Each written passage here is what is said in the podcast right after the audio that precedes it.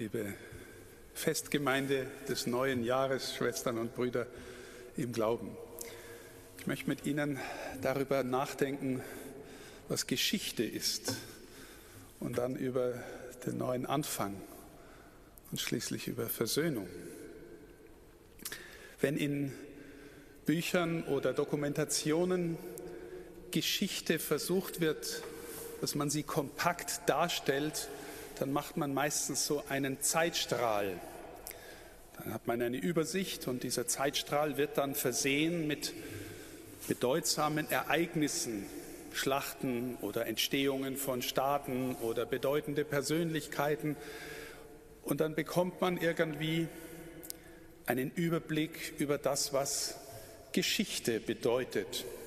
Und zunächst mal bedeutet Geschichte, dass Menschen bestimmten Ereignissen bestimmte Bedeutsamkeit verleihen, aus welchem Grund auch immer. Manchmal berechtigt, manchmal weniger berechtigt.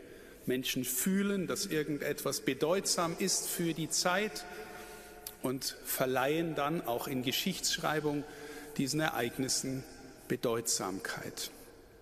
Und nun das, was wir feiern in dieser Zeit, in dieser Weihnachtszeit, ist das mitten in dieser Geschichte, in diesem Zeitstrahl sich plötzlich die Ewigkeit einbricht, einbrechen lässt. Plötzlich kommt eine Zäsur des Einbruchs von Ewigkeit in die Zeit.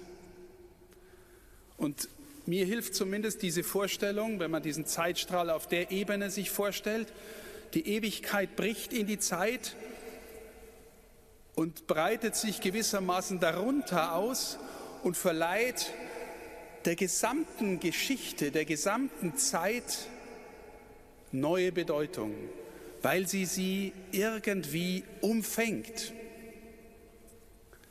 Und jetzt können Sie fragen, ja, ich verstehe, dass die Zeit von der Ewigkeit, von dem Einbruch der Ewigkeit irgendwie neue Bedeutsamkeit bekommt, aber das gilt doch nur für die ab dem Zeitpunkt, die dann irgendwie neu über Geschichte nachdenken. Ja, in gewisser Weise ja, natürlich, aber wir erkennen ja auch von unserem äh, von unserer Erfahrung als gläubige Menschen, vom Lesen des Alten Testaments, von der Frage nach der Entstehung der Schöpfung, der Entstehung der Schöpfungsgeschichte, auch nach rückwärts hat das schon immer Bedeutsamkeit. Und dieses Licht der Ewigkeit, das da einbricht, verleiht auch gewissermaßen nach hinten dem neue Bedeutsamkeit oder lässt neu erkennen, was es eigentlich bedeutet hat, was sich in der Vergangenheit ereignet hat. Das, was da passiert, glauben wir, liebe Schwestern und Brüder, ist ein neuer Anfang. Und das Bedeutsame, was wir als Christinnen und Christen glauben dürfen, ist, dass dieser neue Anfang, der da passiert, wenn die Ewigkeit in die Zeit einbricht, nicht einfach nur etwas Abstraktes ist. Es ist nicht nur eine abstrakte, ewige Weltenmacht oder Energie, oder Kraft, sondern es ist etwas, was wir zutiefst personal verstehen wollen und dürfen. Und Personal meint jetzt nicht zunächst äh, menschlich aus Fleisch und Blut, auch wenn wir trotzdem Personen sind, menschlich aus Fleisch und Blut. Aber es bedeutet zunächst mal, dass unser Gott personal zu verstehen ist. Und was bedeutet es? Wir haben im Grunde aus der alttestamentlichen Lesung heute gehört, dass Gott, dass der, dass der Segen, den Aaron über das Volk legen soll im Namen Gottes, dass der mit den Begriffen Angesicht und Antlitz arbeitet. Also der Herr segne dich und behüte dich. Er lasse sein Angesicht über dich leuchten. Er wende dir sein Antlitz zu und schenke dir seinen Frieden. Wir, wir verstehen, dass Gott ein Gegenüber ist, das uns als ein Du auf uns bezogen ist. Die Ewigkeit ist eine Person Die Ewigkeit ist ein Vater, wie uns Jesus offenbart. Und wenn dieser Einbruch der Ewigkeit in die Zeit nun personal verstanden werden muss, dann bedeutet es, dass auch aus der Zeit gewissermaßen eine Person berufen ist, dem zu antworten. Der neue Anfang geschieht, indem der Ewige in einer menschlichen Person selber Mensch wird, sich selber der Zeit unterwirft.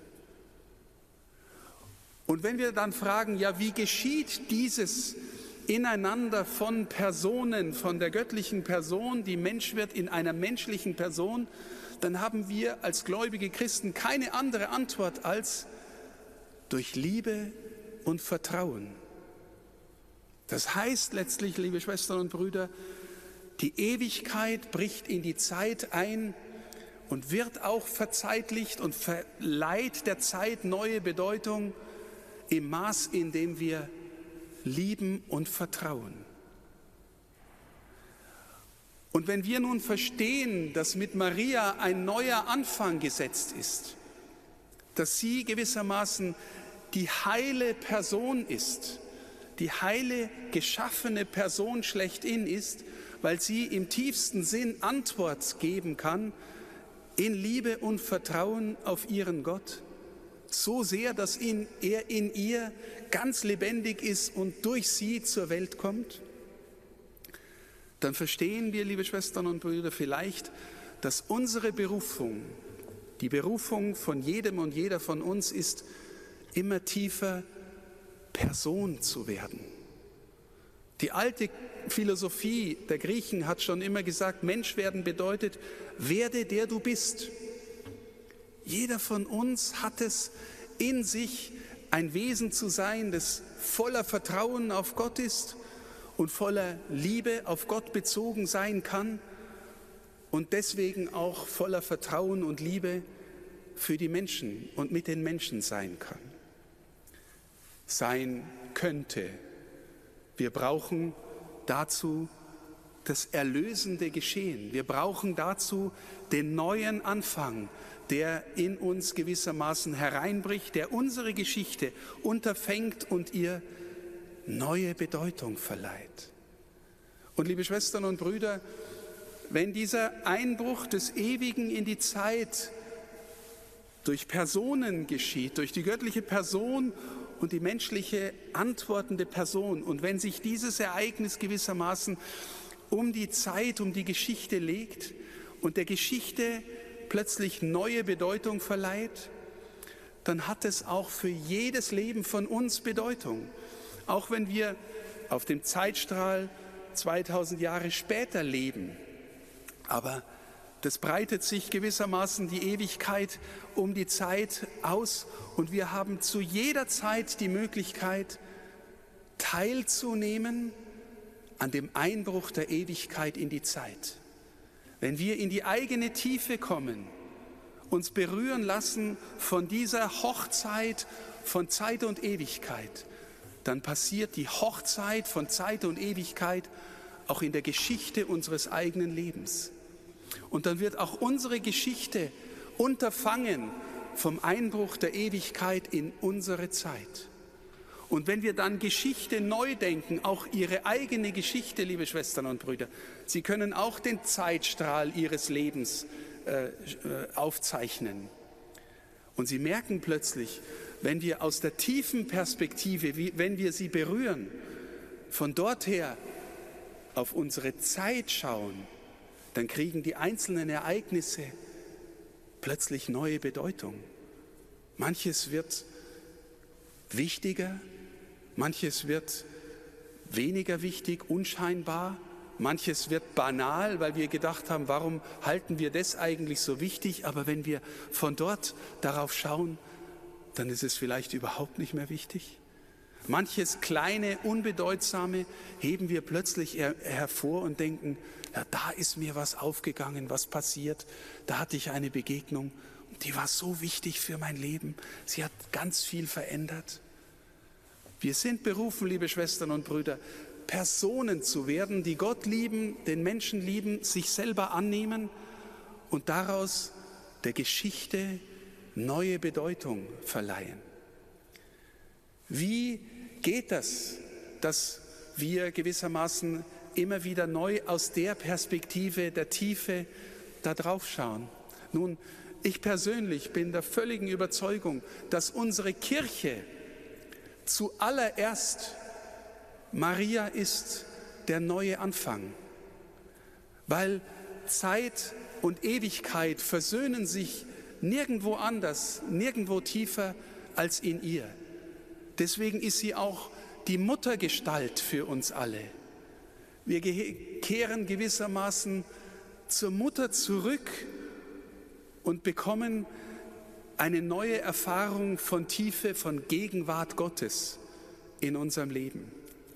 Wissen Sie, die Kirche hat immer gelehrt, dass Beichte, Versöhnung, neuer Anfang nie einfach nur Versöhnung mit Gott ist, sondern immer auch Versöhnung mit der Kirche, mit der Gemeinschaft all derer, die zu dieser Mutter gehören, die miteinander auf Jesus, auf Gott bezogen sind. Das Wunder ist, liebe Schwestern und Brüder, das Wunder, das uns die Kirche schenkt, dass wir in diesen neuen Anfang immer wieder neu eintreten können, uns immer wieder neu versöhnen lassen können mit dem Herrn in der Kirche. Wir alle, liebe Schwestern und Brüder, wenn wir dieses Beispiel von Personen mal nur weltlich nehmen, wenn wir auf Paare schauen, auf junge Paare, die zusammenkommen, dann wünschen wir uns bei jungen Paaren eigentlich immer, dass sie sowas wie einen heilen Anfang haben, dass sie irgendwie mehr oder weniger unschuldig miteinander ihre Geschichte selber schreiben und leben können. Und dass es nicht beschwert ist von äh, Zerbrüchen, von Krankheiten, von Vernarbungen, von kaputten Beziehungen, sondern dass sie irgendwie frisch anfangen können. Das gelingt bei uns Menschen nur mehr oder weniger. Aber dann machen junge Menschen auch ihre eigene Geschichte miteinander und sie gelingt mehr oder weniger. Wenn sie weniger gelingt, dann hoffen wir immer, dass Versöhnung stattfindet. Und wenn wirkliche Versöhnung stattfindet, dann können die zwei wieder neu anfangen. Dann ist irgendwie wieder der Punkt da, wo sie sich innerlich berühren und neu anfangen und die Geschichte neu weiterschreiben miteinander.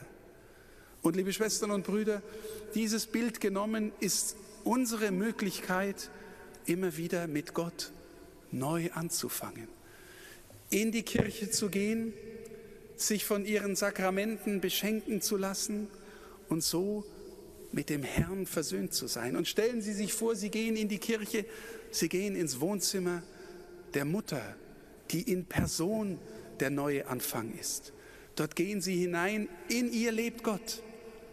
Und Sie empfangen die Geschenke, Sie empfangen das Wort Gottes, die Sakramente und lassen sich immer neu versöhnen und können mit Gott immer und zu jeder Zeit einen neuen Anfang machen. Immer wieder ihre Geschichte neu schreiben. Immer wieder Versöhnung leben. Liebe Schwestern und Brüder, ich wünsche Ihnen allen für dieses neue Jahr, dass Sie in die Tiefe kommen, von der mein Ordensvater sagt, wir sind so, wir sind berufen, so sagt Don Bosco, mit dem Herzen im Himmel zu sein in dieser Ebene und mit beiden Beinen fest auf der Erde zu stehen. In der Geschichte durch die Zeit gehen, aber dieser Zeit vom Herzen her, vom Himmel her immer wieder neue Bedeutung geben. Und wenn wir daraus rausfallen, wenn wir uns gewissermaßen zu sehr nur in der zeitlichen Ebene aufhalten, dann haben wir jeden Tag die Möglichkeit, neu anzufangen, neu dorthin zu gehen, von wo aus wir liebender werden, freier werden, mehr Person werden, mehr die werden, die wir von Gott her sein können und als die wir gedacht sind. Ich wünsche Ihnen für dieses Jahr die Erfahrung des neuen Anfangs und dass Sie auch immer wieder sich erinnern, dass Sie zu jeder Zeit neu anfangen können. mit der Mutter Gottes und mit Jesus. Amen.